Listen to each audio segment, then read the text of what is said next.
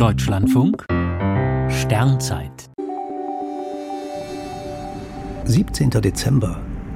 Die Zuckerwattengalaxie mit schwarzen Löchern.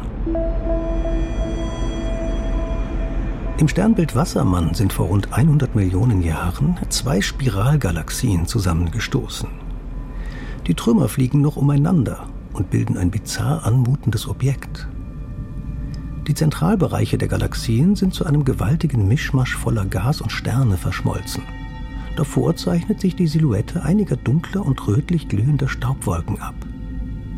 Die einstigen Spiralarme sind völlig verbogen und bilden längliche Fetzen um den Kernbereich herum. Das ganze Gebilde sieht ein wenig aus wie riesige kosmische Zuckerwatte. In den äußeren Bereichen bilden Gas und Staub infolge der Kollision viele junge bläulich leuchtende Sterne. Die Zuckerwattengalaxie, die offizielle Bezeichnung lautet NGC 7727, ist etwa 90 Millionen Lichtjahre entfernt. Jetzt haben das Gemini-Süd-Teleskop und das europäische Großteleskop VLT, beide in Chile, dieses Objekt genauer beobachtet. Im zentralen Gewimmel der Sterne kreisen zwei extrem massereiche schwarze Löcher umeinander.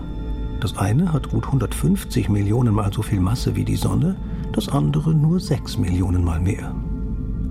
Die beiden Objekte kreisen umeinander und kommen sich dabei immer näher. In einigen hundert Millionen Jahren werden sie verschmelzen und dabei extrem starke Gravitationswellen aussenden. In einigen Milliarden Jahren erleben unsere Milchstraße und die Andromeda-Galaxie so eine Kollision.